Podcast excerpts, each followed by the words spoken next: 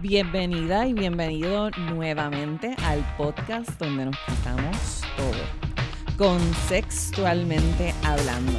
Te habla Laura Cruz, especialista en relaciones de pareja, sexualidad y fitness. Y me acompaña hoy mi novio Greg Batista. Saludos, saludos. Mira, estamos bien emocionados de lo que vamos a compartir en este segundo season con ustedes, porque en el primero nos fuimos así como con temas de sentido del humor, con tips que ustedes pueden aplicar a sus relaciones, pero hoy nos vamos a meter profundo en un tema que se titula Lubricantes de una relación de pareja. Lubrica. Pero, ¿qué, ¿qué, significa eso de lubricantes de una relación? Bueno, si lo aplicamos a la sexualidad, ustedes saben que muchas veces utilizamos los lubricantes pues para la masturbación, para que uno pueda tener mejor fluidez o fricción o que resbale, ¿va? Cuando uno va a ya sea utilizarlo con su pareja o para uno mismo o con los juguetes. Lubricante. Eh, cuando, tú me dijiste el, tema ese, yo dije, no, pero eso suena como que medio, eso suena como que, como que medio feo, porque vas a poner un podcast lubricante, lubricante. A mí no me suena feo, a mí me gusta. Yo, yo sé tú, pero, pero yo, tú eres la sexóloga, yo no, tú sabes, yo, yo dije, no, espérate, pero me puse a pensar, yo dije, espérate, lubricante en una relación, los lubricantes son también, la analogía está buena porque tú quieres evitar la fricción en una relación y si hay cositas así que se pueden hacer aquí y allá para que la relación sea más llevadera, pues mira, está súper nítido. Así que tú sabes que, kudos, kudos, está muy buena el, el, el, tema. Pues vamos a ver, nosotros hemos aplicado cosas en el camino que aprendimos de otros especialistas y algunas que nosotros mismos pues las hemos sacado de la manga, como dicen en Puerto Rico, para aplicarlas a nuestra relación. Y yo creo que es importante señalar que hay unas hay unas personas que son de referencia cuando nosotros hablamos acerca de la relación de pareja y un libro que es fundamental y si usted nunca lo ha leído, lo invitamos a que lo haga. No que lo analice desde el punto de vista necesariamente de que ah, tiene una base cristiana, porque eso no es lo que estamos promoviendo, pero sí tiene unos unas estrategias o unos tips que se comparten, que es el libro de Gary Chapman de los cinco lenguajes del amor. Sí, ese es un libro que yo no sabía nada de ese libro, pero cuando hablamos con gente por ahí es un libro muy bien conocido. Imagínate, yo me puse a averiguar de Chapman y quién es el tipo este. Y el tipo ha vendido 10 millones. El tipo este, te perdonamos por este. tu, por tu ignorancia. Yo soy calle, yo soy calle, tú eres la... Este caballero, que es un consejero de pareja y que se ha dedicado junto con su esposa a hacer talleres internacionales por muchos años. Sí, 10 millones vendidos y ha sido, ha sido un bestseller en el New York Times uh, bestseller list eh, por los últimos 10 años. Esto no es un anuncio, aunque si Gary Chapman nos quiere contratar para el mercado hispano, es bienvenido. En fin, que lo que queremos discutir es que él, él desarrolló en este libro cinco lenguajes del amor que él entiende que son los lenguajes emocionales en los que se comunica una pareja. Y entonces él organizó de una manera relativamente sencilla que nosotros vamos a discutir con ustedes de qué se componen brevemente y algunos ejemplos que ustedes pueden aplicar, al igual que cosas que usted puede aplicar con su pareja todos los días o los días que usted elija o cuando tenga la oportunidad para mantener las cosas corriendo dentro de la relación, para lubricar esos componentes en su relación. O sea que si tú, si lenguaje, si tú tienes un cierto lenguaje del amor, que es tuyo, entonces yo hablo o trato de comunicarme contigo a través de ese lenguaje del amor, a ti te va a gustar mucho en la relación que, que, yo haga eso, en vez de alguno, alguno de los otros. O sea, aquí hay cinco de ellas. Y lo que dice Chapman es que hay dos, usualmente que las personas tienen dos eh, bueno, él dice que tú te comunicas principalmente con uno de ellos, pero que tienes uno secundario. También es interesante señalar que él indica que casi siempre uno se comunica a través del lenguaje del amor que uno le va demostrando a la otra persona. Entonces, él habla acerca de la importancia de tú determinar cuál es el lenguaje del amor de tu pareja para que entonces tú no estés fallando en lo que crees que estás haciendo bien, ¿verdad? Eh, para agradarle a, a la otra persona y que por el contrario trates de verificar cuáles serían las cosas que más le agradan para tú adaptarte a eso y viceversa. Así que vamos al primero de los lenguajes, Greg. Bueno, el primero de los lenguajes, que hay cinco, eh, es palabras de afirmación. Que para mí empezamos con esto porque yo soy yo soy uno que, que, me acojo mucho a las palabras de afirmación y me encanta cuando Laura me dice a mí, oye, hiciste esto algo bueno, papito, o, mira que estás vestido muy bien, qué lindo te ves, que no es muy que no es muy que no es muy común porque yo no he visto, yo no soy de los que me perifollo, este pero fíjate, e, e, eso de palabras de afirmación son básicamente palabras habladas. Son este, no solamente habladas, sino que también mensajitos, si te dejan una, una tarjetita, algo, te amo, eso, eso, son, eso son cositas. A mí me encanta que me den esas cosas. Este, pero también al mismo tiempo tienes que evitar ciertas cosas que son contraproducentes, porque de, de la misma manera que tú puedes, puedes ayudar a build up a una persona, también puedes usar palabras para, para destruirla como lo son las críticas, las ofensas, diciéndole cosas malas, este, malas palabras y, no reconocerle. Sí, añadiendo a eso, eh, en las palabras de afirmación lo que uno busca es elogiar a la otra persona, reconocerlo por algo que haya hecho bien, halagarlo. Esto lo que va a requerir de uno es que esas pequeñas cosas que uno observe en su pareja durante el día, que uno pueda destacar, uno las mencione. Incluso si tu pareja llegó del trabajo, vamos a decir que uno de ustedes trabaja desde el hogar o los dos trabajan fuera y esa persona le cuenta algo de su día a día, es bueno que uno le dé seguimiento. Vamos a decir que está trabajando, en el caso de Greg, él, él, con frecuencia me habla acerca de algún proyecto que él tiene en, su negocio y me dice, pues fui a este lugar y hablé con fulano de tal cuando uno está escuchando atentamente, casi siempre a los par de días uno le va a decir, ¿y entonces qué pasó con lo de fulano de tal? ¿Se dio eh, el negocio que ustedes estaban, lo que estaban conversando? ¿Llegaron a firmarte el contrato?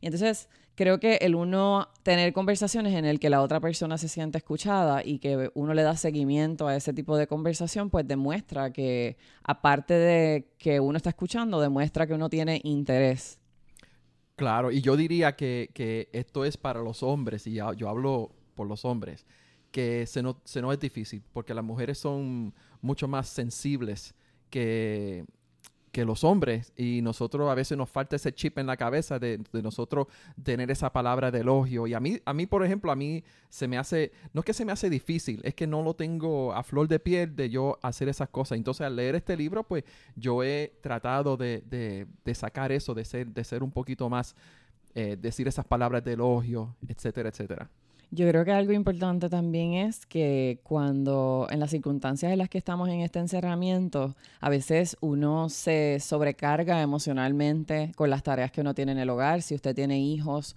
y quizás las asignaciones y demás que hay que completar, y uno tiende a enfocarse en las cosas negativas, y no lo estamos diciendo desde un punto idealista, sino que uno busca aunque sea algo bien pequeñito que uno admire de su pareja. Quizás este encerramiento le demostró a usted que su pareja mira, cocina más cuando está en el hogar o quizás que le ayuda a hacer las tareas de sus hijos.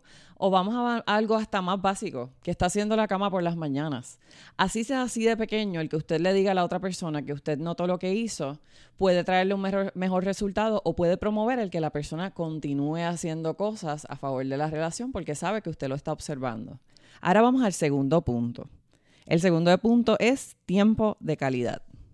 Y tiempo de calidad es el lenguaje de las personas que esperan que su pareja saque un tiempo, ya sea en su agenda, sea que termine su día de trabajo a cierta hora, sea que usted planifique un date night y entonces sea ese espacio para estar juntos, porque esas personas valoran el que estén en un lugar quizás solo, sin interrupciones, o que se le dedique un tiempo específico o atención solo para ellos. Sí, eso significa este, apagar el teléfono.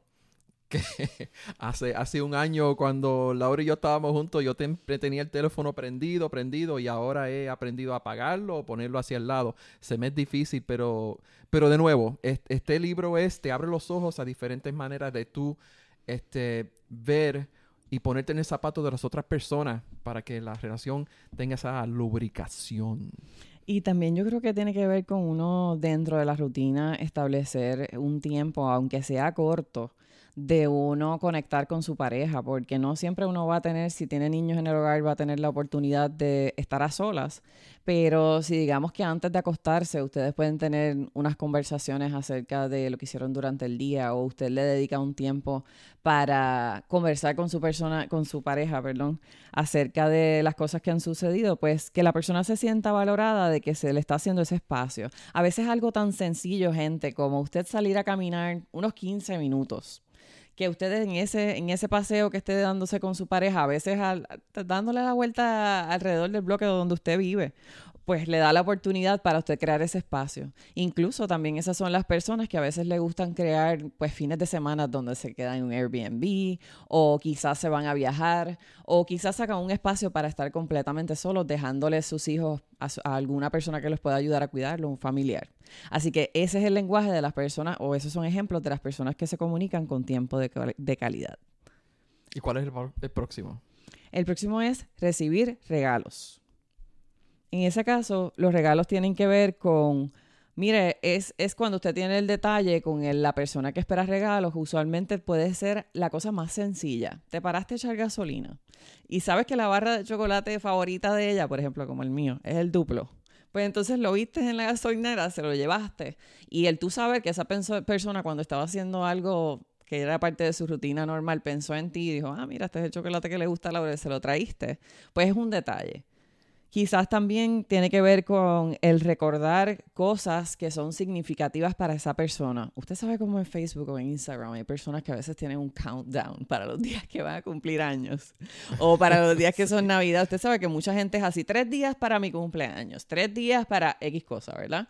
Pues ya usted sabe que esa persona le está anunciando a usted y al mundo que está esperando algo. Casi siempre son las personas que postean fotos peladas de esto fue lo que me regalaron o recibiendo los birthday gifts o, lo que sea de la celebración que están teniendo. Puede ser un aniversario, una boda. Eh, en ese caso, a veces con un detalle, incluso si usted vive lejos de personas, porque no solamente estamos hablando, hay veces que tenemos eh, parejas que también quizás nos están escuchando que viven a larga distancia. El usted enviar un paquete por correo o si usted vive con su pareja, y usted sabe de un detalle que a esa persona le gusta, pues usted le puede poner el nombre a la pareja eh, y hacer la orden incluso por Amazon. Y esa persona no se espera que le va a llegar algo por correo y es para ellos. Así que es como que hacer esos regalitos privados tiene que ver con uno hacer arreglos para las fechas que son significativas para esa persona también, de manera que usted le pueda obsequiar algo físico, ¿verdad? O tangible, a veces una estadía. Usted tiene que tantear qué es lo que esa persona valora dentro de sus regalos.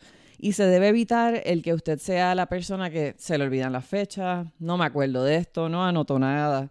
Eh, o que quizás sea esa persona que por el contrario, mire, caballero o dama, nos haga regalos solamente cuando mete la pata. Porque si ese es el lenguaje de amor de la pareja suya y usted solamente viene con el ramo de rosas cuando usted la caga, como decimos en Puerto Rico, pues entonces ya el regalo no va a tener un valor tan pero, Pero funciona a veces, funciona. Come on. No sé, porque ese no es mi lenguaje del amor, me imagino que para otras personas. Pero sí, el lenguaje de amor tuyo es el próximo, que es actos de servicio, que es uno de mis este, lenguajes de amor y también, que casualidad, es también el de ella, porque a ella le gusta recibir actos de servicio y a mí me gusta darlos. Y fíjate, y eso, eso para mí es tremendo, porque a mí me gusta, me gusta cocinar, me gusta hacer este este, limpiar y ayudar en la casa. Todas esas cosas me gustan. Y me dicen, mira, con un vasito de agua yo voy y se lo doy. Y me, encantan hacer esas cosas. Y si ustedes escuchan el podcast, el de, ¿cómo se llama? El de sal de tu zona de confort. Sexual. Sal de tu zona de confort sexual. Y si no lo han escuchado, escúchenlo. Yo creo para mí ese es el mejor podcast que hemos hecho. Pero eso es parte de, de, yo salirme, es una historia básica de, de, yo salirme de mi zona de confort para yo poder complacer a, a, Laura. Pero de, nuevo, e, eso, acto de servicio es básicamente ayudar con las tareas de la casa, este, intercambiar tareas fastidiosas, este, actos de amabilidad que pueden ir de, darle un vasito de agua a alguien y, o llevarla a una vacaciones o lo que sea.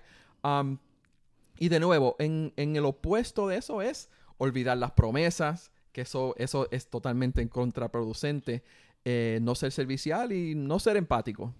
Sí, definitivamente yo tengo que destacar que ese es el, mi lenguaje de amor y que es lo más que valoro. Yo soy una de esas personas que si usted me quiere tener tranquila, mire, con una montaña de ropa en el cuarto y basura tirada por el piso, yo no, yo no puedo hacer nada. Porque soy una persona que me gusta tener mi espacio limpio, organizado, libre de obstáculos.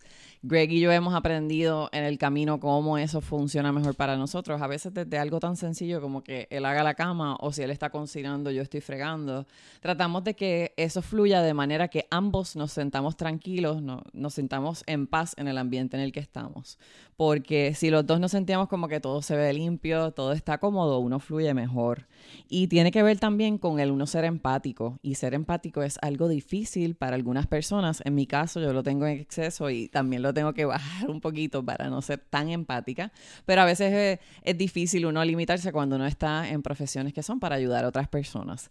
Sin embargo, cuando uno se pone los zapatos de otra persona, uno lo que se pregunta es cómo yo le puedo facilitar el día o cómo él se sentiría mejor o cómo ella se sentiría mejor si yo hago X o Y cosa. Añadiendo a lo que Greg mencionó de uno mantener su palabra, dama o caballero, si usted dice, sí, yo voy a doblar esa ropa ahorita, y usted dijo ahorita, y vamos a decir que no le dijeron, ah, pues espero que eso esté antes de las 4 de la tarde, pues entonces cumpla con eso, porque a veces esas pequeñas incomodidades no boto la basura, dejo la ropa de montaña, ahí están los trastes. Entonces usted quiere después que su esposa se sienta relajada, su pareja se sienta relajada, alegre y lo quiera recibir amorosamente, difícilmente lo va a hacer si todas las tareas del hogar recaen sobre una sola persona.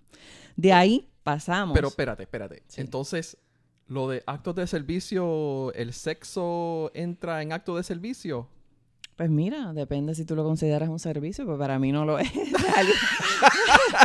Yo creo que eso va más al próximo punto, que es uno de los lenguajes del amor que también es muy importante para mí, que es el contacto físico. Eso, ok.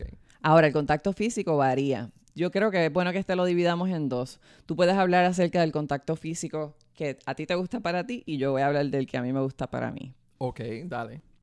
La parte de contacto físico que a mí me gusta destacar es lo que tiene que ver con el que la persona con la que uno está sea esa persona que si uno está hasta contando un chiste, te toca el brazo, el muslo, eh, si entras a un sitio, te pone la mano en la parte baja de la espalda, que cuando tú te vas a acostar a dormir o, que estás haciendo tus cosas, es esa persona que, te agarra, que te demuestra como que, que te desea, que en la parte de sexualidad es una persona que sabe que eso es importante para ti y, te satisface o trata de buscarte la vuelta en lo que tiene que ver con cuáles son tus preferencias o cuáles son las fantasías o las cosas que tú quieres eh, experimentar. Así que tiene que ver mucho con toque físico, pero en mi caso yo lo desvío más a la sexualidad. En el caso de Greg, él yo creo que puede hablar por su experiencia de cuál es la parte de contacto físico que más le gusta. No, yo soy sencillamente desde pequeño, yo siempre he sido un tipo bien cariñoso a mí me gustan los abrazos entre amigos, las palmadas, la, o sea, y básicamente yo me crié de esa manera. Yo soy de una familia también que son apretones y besos y, y, yo eso es algo que yo aprendí y eso que es algo que yo valoro en una, en una relación. Cuando estamos sentados, acostados, me gusta agarrarle la mano, agarrarle aquí, agarrarle allá. Y para mí eso es bien importante. Eh, claramente, en adición a lo del sexo, pero yo, eso para mí, el, contacto físico, que de hecho, eso es uno de mis lenguajes de, de, de amor. Y yo creo que algo que se puede aplicar aquí también es cómo usted recibe el contacto físico, porque si usted es una persona que su pareja le demuestra afecto, y usted está con los brazos contraídos o levanta la mirada como que vira los ojos o usted empuja un poco a esa persona, pues si más adelante se queja de que esa persona no está siendo afectiva, a veces tiene que ver con nosotros pensar, caramba, yo, yo estoy siendo afectiva de vuelta con esa persona. Si usted nota que eso es importante para su pareja, es bueno que usted revise si usted está ofreciendo lo mismo, aunque ese no sea su lenguaje del amor, es algo que usted está haciendo, ¿verdad? Por la, por la otra persona. También las expresiones faciales que usted demuestra que esté a gusto o que está siendo receptivo a ese tipo de, afecto. Por otro lado, si su pareja se, se destaca por eh, tener contacto físico y usted por otro lado pues prefiere ser más frío o más distante o no es la forma que usted le gusta comunicarse con su pareja, pues debe explorar conversando con, su pareja, de qué manera esa persona se siente satisfecho con el tipo de afecto que usted le demuestre físicamente. Claramente. Claramente. Bueno, e- esos son las cinco. Esas son las cinco. Palabras de afirmación, tiempo de calidad, recibir regalos, actos de servicio y contacto físico. Pero yo me, al yo investigar esto un poquito, vi que otras personas tienen otros lenguajes de amor, que no tiene que ver con Chapman. Pero está el humor y sarcasmo. Alguna gente le gusta el sarcasmo y se atraen a las personas que son sarcásticas. Yo le pregunté una vez a mi mamá y le dije, oye, el lenguaje de amor. Me dijo, el lenguaje de amor de tu papá son los ronquidos. Así que, pero nada, mira, yo, Laura y yo nos pusimos a buscar en el internet y hay unos online, uno- unos exámenes eh, en línea que, que si tú entras, contestas las diferentes preguntas que tienen y te dan a ti cuál es tu lenguaje de amor para que lo puedas compartir con tu pareja. Sí, yo lo voy a incluir dentro de las notas del podcast que usted va a poder ir al enlace y explorar cuál es su lenguaje de amor. Es bueno que sepa que hay distintos tipos de libros que él ha creado, algunos para parejas, otros específicamente para hombres, otros para personas solteras. Lo bueno es que dentro de ese website usted puede analizar cuáles serían su tipo de lenguaje del amor y sepa que este es un libro de lectura bien sencilla, o sea que si no lo terminas de leer es porque no quieres.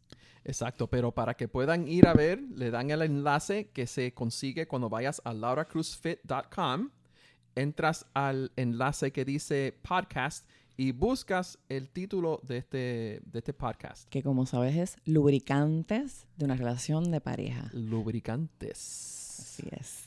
Así que agradecemos que hayan estado con nosotros durante este episodio. Esperamos que estén con nosotros en las próximas semanas. Les prometemos que en este season se van a divertir mucho, así que si te gustó este episodio, compártelo en tus redes sociales o en tu página, ya sea de Instagram, Facebook o donde quiera que se escuchen podcast, se lo puedes pasar a alguna de tus amistades. Gracias una vez más y hasta la próxima. Un abrazo a todos.